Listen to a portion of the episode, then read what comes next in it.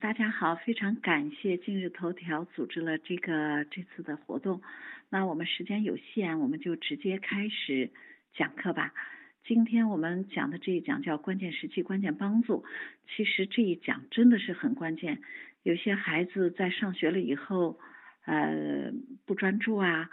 呃，多动啊，呃，注意力不集中啊，还有做事情很慢呀，可能都是。在六岁以前，家长不懂得孩子的每个发展期，呃，他们孩子的特质是什么？呃，在帮助孩子的时候，不不知道如何能够把孩子帮助的将来朝向他今后的生活都没有问题，所以造成了孩子在六岁一过一上学就出现了很多问题。嗯，你你说，那我们从头开始吧。呃，不管你的孩子有多大。为了我们能够更加了解孩子，我们还是从头讲起。啊，孩子在来到这个地球之前，实际上他们生活的地方是跟我们是两个世界。他们生活在水之中，他们想要呃如何去让自己活动的时候，都可以根据自己的意志去活动活动。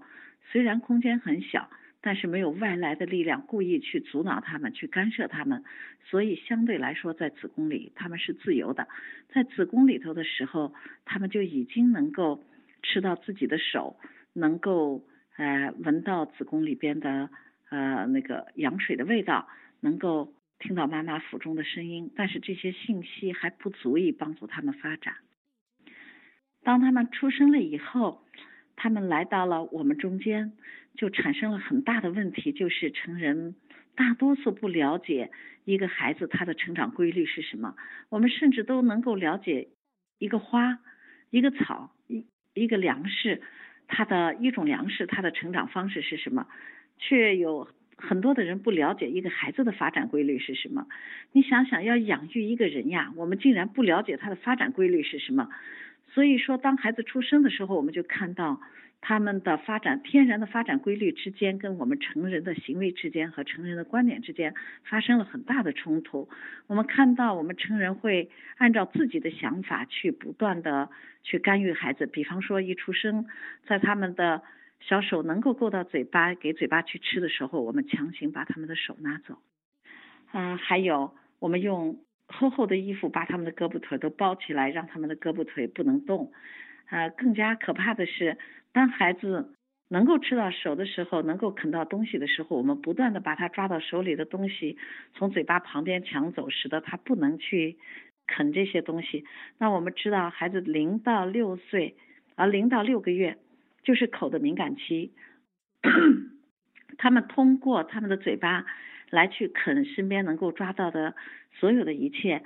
造成嘴巴的感受力，使得大脑的神经元开始连接，而大脑的神经元连接就是它的就是人类的发展。那这一点我们不了解的话，我们就以为孩子怎么长坏毛病了，呃，在啃东西。那么我们有没有发现，任何孩子都会有这样的行为？当我们的孩子的发展行为被我们强行干预的时候，我们的孩子内心就造成了极大的痛苦，他就对这个世界感觉到不安全，尤其是在刚出生的时候，他是需要，嗯，妈妈把他嗯搂在身边，一天二十四小时跟妈妈贴在一起，我们叫做体外孕期，就是体内孕期，体内孕期转化到体外孕期需要两到那个六到八周的时间，但是这个很多大人也不知道，他们需要把他们的环境。整体的铭刻在大脑皮层中，以记住这就是它的窝，就像其他动物信任自己的窝一样，信任窝就是信任妈妈。当我们的环境里所有的东西被摆动、被挪动，成人的脸也开始纷杂起来，孩子就会感觉到不安全。这个早期的安全会给他的一生都带来一个安全感的倾向。比方说，我们给他按摩，孩子正在睡觉，我们上去手。医生护士上去手就给他按摩，家长也是这样。那我们会把他的脖子卡住，让他两两脚悬在空中去游泳，这些行为都是非常不适合孩子早期的经验的。当孩子啊从两个月到六个月这段时间就进入了口的敏感期，他们的手第一次能够送给他们的嘴巴去啃的时候，就是一场革命，因为在这个之前，他们的手都是在他们的脑袋旁边不受意识控制在乱挥的。当他第一次手送到他的嘴边的时候，嘴巴就有了来自于手的感觉，手也有了来自于嘴巴的感觉，这就叫跨通道认知。这种认知就促成他的大脑神经元快速的连接，而这个时候正是由于头部的神经开始成熟，使得他的嘴部特别敏感。这个时候，孩子虽然把物品抓到抓给嘴巴去啃，但是他并没有意识到他的手。是可以用的，但是来自口部的敏感期一直到六个月，到六个月达到了最高峰，就是他发疯的开始啃能够抓到的所有的东西。这个时候，我们家长可能会认为孩子是由于长牙啊，牙牙龈不舒服呀，所以才会发疯的啃啃东西。其实不是这样，嗯，就是不只是这样，也有一点点元素，但是更多的是他们。那个口部的神经、头部的神经刚刚开始发育，这个神经是敏感的，这种敏感的感觉对事物的触碰的感觉是他们非常痴迷的。那么谁创造了这一点呢？就是大自然。儿童是通过这样的方式去学习和思考的，在这样的过程中，他们的神经元快速的连接，形成了大脑工作的最早的模式。如果我们这个时候把孩子拿到嘴边的东西全部抢走，而且只给他磨牙棒，只给他安慰奶嘴，那我们就是浪费了他口的敏感期的这种这个发展时期。由于刺激太单一，他们很快对磨牙棒和安慰奶嘴就习惯化了。那么，呃，磨牙棒和安慰奶嘴不再能够刺激他的神经元发展了，这就太浪费孩子这个时机的呃这种发展的需要了。孩子不断的用他们的手啊抓到东西给他们的嘴巴去啃，很快的神经发展到了手的部分。那么这个时候嘴巴已经啃东西啃了有好几个月了。到了九个月的时候，孩子的手在抓到其他的物品的时候，非常让他们痴迷。我们叫做，所以我们叫做敏感。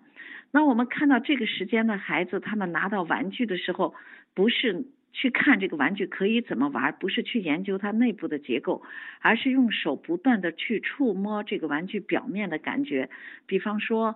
呃，饭拿到孩子的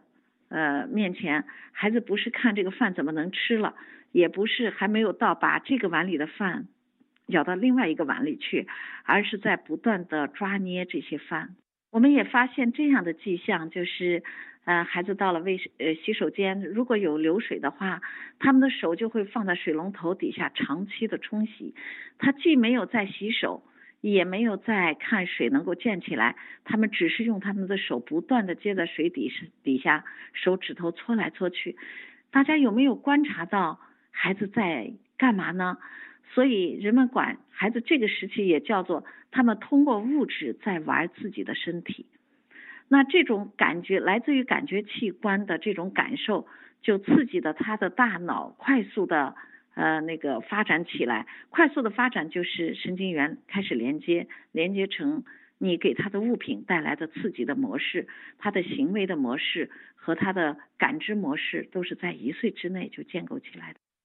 那孩子手的敏感期这段时间，我们需要给孩子提供一些跟平常生活中所不同的一些事物，比方说你们家里平常都是沙发呀、椅子呀这样的硬的、光滑的东西，那这个时候孩子就对软兮兮的、黏黏的、滑爽的东西比较感兴趣。有没有发现孩子对吃的饭啊、黏黏黏的蛋糕上的奶油，还有肥皂这些东西感兴趣呢？因为他们是在生活中不常见的，突然手碰到了不一样的感觉的时候，孩子就会非常非常的欣喜痴迷，他们要把玩很久。这个时期他的大脑就是在发展，当孩子手这样动的时候，大脑就在发展了。所以我们千万不要阻碍孩子这样的行为，在孩子这样做的时候，也不要打扰他们。嗯，咱们大家都知道。手的敏感期大约从九个月开始，同时口的敏感期还在持续着。慢慢的孩子会走了，当他们第一次站起来，迈开他们笨拙的步伐的时候，他们的脸上出现的欣喜的表情，真的像一个国王一样。嗯，家长也为孩子迈出的第一步，也感觉到欣喜若狂。从什么时候开始，我们家长对孩子这样的成就不再感觉到自豪了，而是看到的全是他们的毛病呢？大约是是从再晚一点。但是这个时候，孩子站起来能走路的时候，他们就用自己的腿把自己带到了任何自己想去的地方。如果前一段时间安全感建构的很好的时候话，孩子这段时间就会走向独立，你会看到孩子会不遗余力的抓到各种各样的机会，尽量的到离妈妈还有看护他的人更远的地方去探索，尽量的去探索新鲜的事物。他们拿到新的东西，在不确定。如何去玩的时候，他们会把这个新的物品塞到嘴里，先去试一下，然后再用嘴去触摸它，用眼睛仔细的去看它，接着用扔给脚去踢。到了脚的敏感期的时候，孩子会发狂的、发疯的要走路。如果你把他抱起来，他就痛苦不堪，又哭又打的。那么这个时候，呃。也是我们成人感觉到最累的时候，因为孩子个子那么小，又容易摔跤，我们要弯着腰扶着他。我们感觉到累的不行的时候，我们就容易把他抱起来。当你把孩子抱起来的时候，就说明你在阻止你孩子的发展。那我们要做的是什么呢？想到一个办法，让我们自己也不累，让孩子也能获得腿的敏感期的发展。而这个时候，孩子要去的地方就是疙疙瘩瘩的地方、有水的地方、高高矮矮的地方，嗯，甚至让我们觉得是很脏的地方，因为那个地方信息更加丰富。啊，在这个时期最不可取的是给孩子一个学步车，让孩子坐在里头，孩子走路的时候不会摔倒。那么。在他们这么小的时候，个子这么矮的时候摔倒不会摔得很疼，但是他们心里对摔跤的承受力，以及对摔跤的时候如何去身体如何反应去保护自己，这样的能力都在不知不觉中发展。如果我们不让他们有摔跤的机会，他们就没有办法成长去保护自己的能力。孩子腿的敏感期要持续到一岁半。嗯，快到两岁的时候，其实他们还还保持着腿的敏感期的迹象。但是有一个情况是，当孩子们学会走路的时候，他们就不再走了，他们就要求爸爸妈妈抱着他们。我们有些家长非常奇怪，是孩子发疯的要走路的时候，我们不让他们走，等着孩子已经学会走路了，不再想走路了。想让妈妈抱他们的时候，我们家长又死活不抱。我们害怕我们的孩子不独立了，不勇敢了，呃，经常跟孩子进入进入雷区。那么孩子对家长的不信任，对环境的不信任，对人类的不信任，也就从这个时候开始啊发生了。嗯，孩子在这个时期中仍然是停留在眼睛、手、嘴巴、鼻子。这几个不同的感觉通道的统合之中，因为之前他们只是单个的在发展，从一岁半到两岁这段时间，他们开始统合这些跨通道，我们也叫做感统。如果这段时间孩子的受伤了，如果躺在床上，你会发现几个月之后他的感统就会失调。所以说这段时间让孩子全身都能够呃去用他的全身去探索事物，不要干涉他，不要。呃，给孩子一个呃大人的生活环境，不给孩子适合于不给适合于孩子把玩的玩具，呃，也就是工作材料，是对孩子非常不利的。由于孩子在空间里开始挪动。开始能够走过去、走进来，开始能够把物物品扔出去又拿回来，使孩子发现了空间这样的一个东西。所以到了两岁的时候，孩子就开始探索空间了。到了这个时候的孩子，你会发现，嗯，特别的让你受不了，因为他们会把你放整齐的书给他弄乱，会把放在高处的东西拨拉到低处去，会把东西。拿着哐哐哐的扔到远处，这正是孩子发现了物品可以在空间移动，并且对空间这样的一个事物非常感兴趣的一种探索方式。那我们要做的是什么呢？孩子如果把东西从高处扔扔下来，我们要从低处再拿上去。这样呢，孩子就知道，呃，物品是可以逆转的，在空间里是可以下去也可以上来的。当孩子把书弄乱了，那么我们跟孩子一起把书再收拾整齐，这样孩子也发现，通过他自己的力量可以把书呃搞乱，这是自我效能认知，这也是自信的基础基础。同时，书弄乱了，如何把它再整理整齐，也是孩子要学的。所以，孩子给我们把家搞乱了，就给了我们带领孩子去学习如何收拾家的这样的一个教育的机会。实际上，家长在这样的情况下，最忌的就是大忌的就是发生了情绪，看到孩子把你的嗯爱情的小窝弄乱了，嗯恼火的不得了。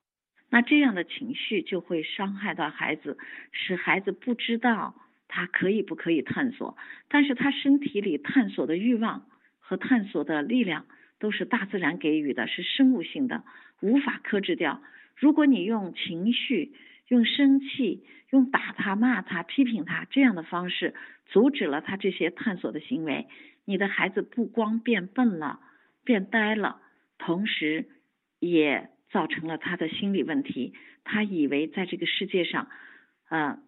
他由他的行为会把他的爸爸妈妈变成恶魔，由他的行为又会把爸爸妈妈变成天使。他不知道他做了什么，妈妈能够成为天使，做了什么又能够成为恶魔，所以他们就非常的恐惧。在空间探索的时候，孩子需要一些大大小小的可以套在一起的杯子，可以。需需要一些瓶子里装着东西可以倒来倒去，需要这个呃给他一个开放的空间，给他很多的工作材料，呃让孩子去拿他们去玩耍。如果你不允许孩子玩饭的话，那么你就给孩子类似于饭的东西让孩子去玩耍，最好是给他们真的，不要给他们假的。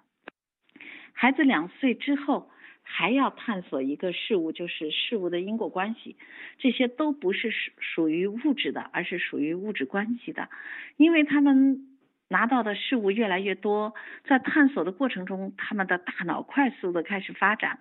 智慧发展的结果是使孩子发现这些事物之间是有关系的。比方说，大瓶子可以盖在大瓶子的盖上。中瓶子中瓶子盖儿可以盖到中瓶子上面，小瓶子的盖儿可以盖到小瓶子上面，这就是逻辑思维的前身。如果孩子在这个时候我们没有给孩子提供这样的一些工作材料，让孩子去探索，那么孩子拿什么去发展起来他们的逻辑思维能力呢？比方说，你只给他买了汽车和飞机，那么孩子拿到汽车和飞机就只能嘟嘟嘟了。因果关系是什么呢？就是我们给孩子了一把菜刀，那我们就需要有菜板子，有了菜板子和菜刀，就需要有菜去切，有菜去切，就需要有碗去盛装切好的菜。当菜被切好了以后，菜可以拿来做什么呢？就可以需要把它拌成菜，放上盐，放上酱油，拌成可以吃的菜。当这个菜拌好了以后，就需要。端在餐桌上，当端在餐桌上的时候，我们就要在吃饭的时候把它吃了。这一连串的因果关系组成了一个事物的系统，而人类的系统思维能力，也就是开，也就是从这个时候开始发展。很多人学习知识不能把知识形形成为系统，这样呢，知识就不能被我们人类所用。所以我们一定要保护孩子这段时间的发展。怎样保护呢？就是给他们合适的工作材料。除了这个以外，孩子两岁还要发展一个是一个概念，就是永久课题。永久课题是怎么来的？当一些孩子拿到拿到的物品去玩耍的时候，这些东西突然咕噜噜滚了，滚到椅子底下或者是桌子底下，那这些东西还在不在呢？在早先的时候，九个月之前，当这些东西。滚走的时候，孩子就以为他已经不存在了，所以孩子就转而去寻找其他的物品去玩。但是到了这个年龄，孩子确定的知道这些东西如果在眼前消失了，他们肯定还在。那么，比方说，比方说，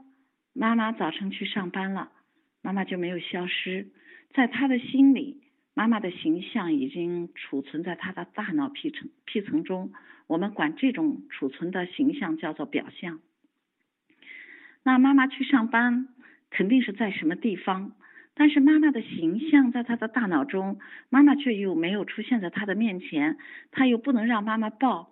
嗯，妈妈也不能朝他笑，他也不能喊妈妈，妈妈也不能喊他，这件事情是他不能理解的。所以孩子在两岁到两岁半这段时间，嗯，分离焦虑是非常厉害的。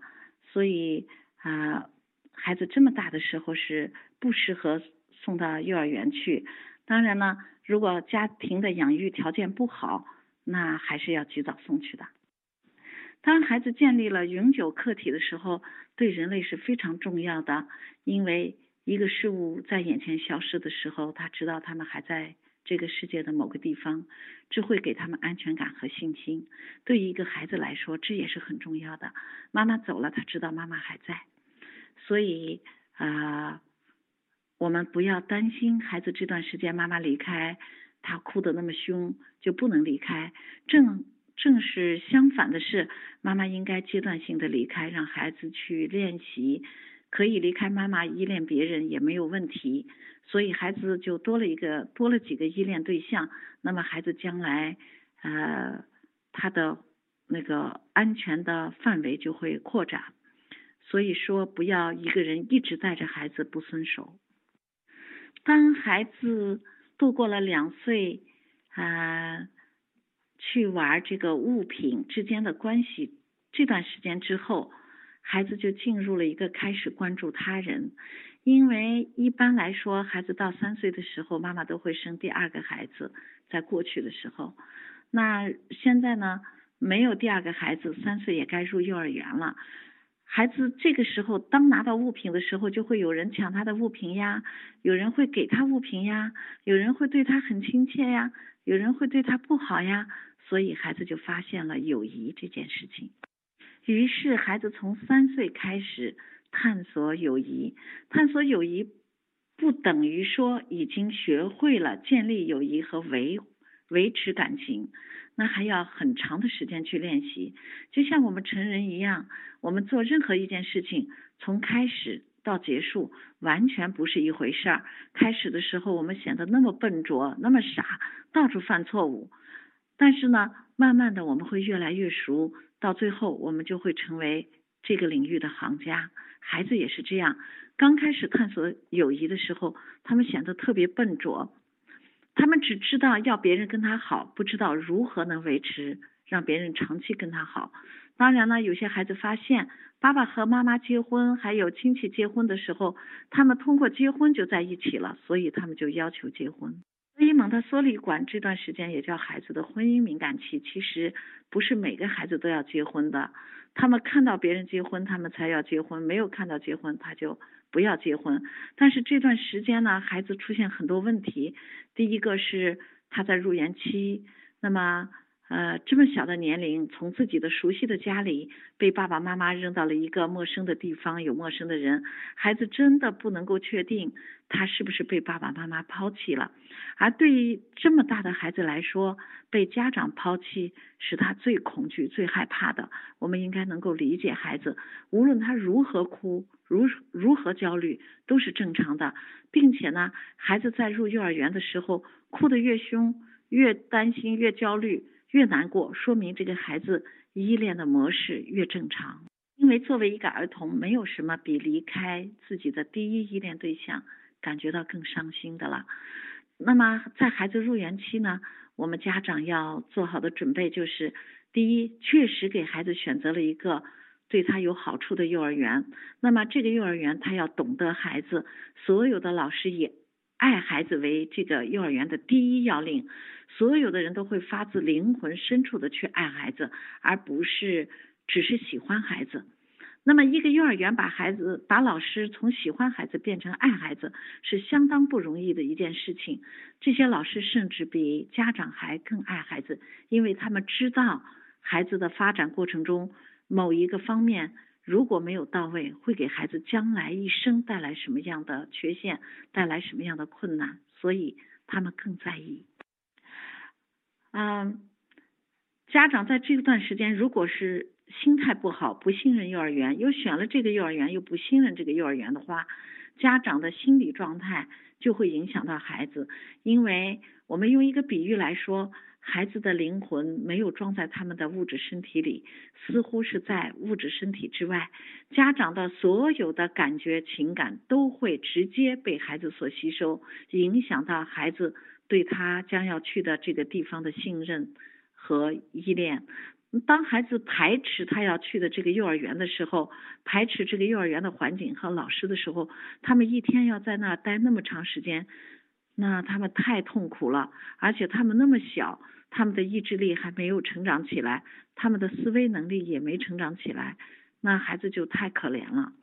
如果家长的状态是放松的，是坚信这个幼儿园是好的，那么家长就会在孩子。无论多么痛苦，呃，多么难过的时候，家长的表情是愉悦的，是放松的。家长的身体没有散发出极其痛苦和焦虑的感觉。孩子虽然哭得特凶，但他们内心会认为没有问题，因为他们未来面对的这个幼儿园是不是有问题，他们不是通过他们在幼儿园的总结归纳。呃，得到的，而是通过妈妈脸上的表情得到的。所以说，妈妈应该像种子那个围绕着种子的果肉一样，作为第一营养梯队，给孩子心理营养，使孩子慢慢的能够去适应幼儿园。当孩子适应了幼儿园以后，他们慢慢的就进入了幼儿园的群体，他们就开始有了好恶。今天跟这个小朋友好。明天跟那个小朋友不好了，但是最多的是他们这个时候是忠贞不渝的。如果他们跟一个小朋友好，他们就天天想着他。如果见了那个小朋友，真的比见了爹妈都亲。但是那个小朋友还可能会跟其他的小朋友再好，那你的孩子就会被放在一边，他就会很难受。但是这个时候他可能会回来告状说，嗯。某某小朋友不跟他玩了呀，某某小朋友对他不好了呀。你要知道，孩子的智慧这个时候已经成长的很厉害了，他们会耍很多的小阴谋诡计来获得博得妈妈的同情，并且会说幼儿园不好，不愿意再去幼儿园了。孩子度过了艰难的嗯三岁的这个时间。就是适应适应幼儿园最艰苦的这段时间，孩子大约用半年的时间才能够接纳他的幼儿园的环境和幼儿园的老师。当孩子接纳了，能够在幼儿园很好的吃饭、很好的睡觉，最大的表现是孩子在幼儿园能够拉粑粑和尿撒尿了。那么这个时候就说明孩子接纳了环境，但是接纳了环境并不等于孩子完全。呃，把这个环境当自己的家了，那需要一年的时候时间真正融入到群体。嗯，那这段时间前半年的时候，孩子由于付出太内心心力太透支，孩子的抵抗力会下降，所以前半年病的很多。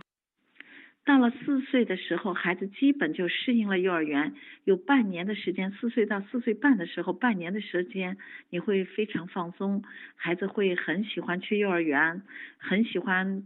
跟他的幼儿园的小朋友在一起啊。如果老师不是很凶，经常凶孩子、骂孩子、体罚孩子的话，孩子会觉得幼儿园是一个比家更加好玩的地方。但是到了四岁半的时候，孩子会突然出现问题，这是因为孩子们的发展是这样，他们迅猛的、非常凶的发展，快速的发展，大约半年的时间，到了半年的时间，他们就会停一下，甚至还会倒退一下，休息一下，蓄积力量，再去进行下半年的发展。所以，当四岁半的时候，你会发现孩子出问题了。